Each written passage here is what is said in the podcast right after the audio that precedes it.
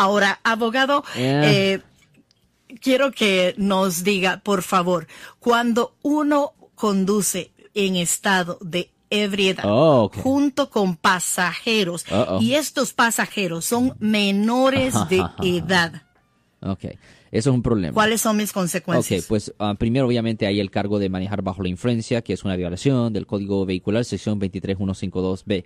Ah, ese es un, un delito.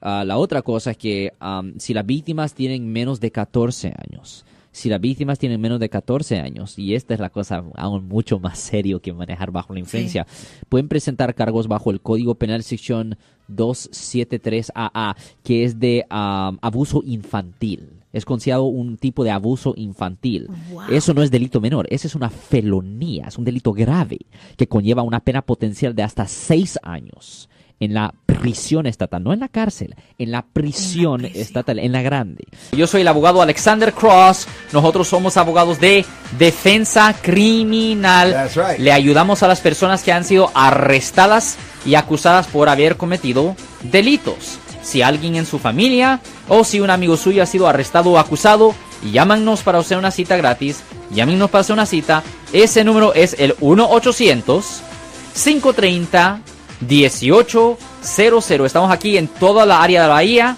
1-800-530-1800. Y como siempre, por casos criminales, casos penales, damos la primera cita gratis en nuestra oficina. Siempre estamos aquí todos los martes y viernes a las 12 y 35 respondiendo a sus preguntas con respecto a los casos penales. Y también nos pueden hacer preguntas en nuestra página de Facebook Live.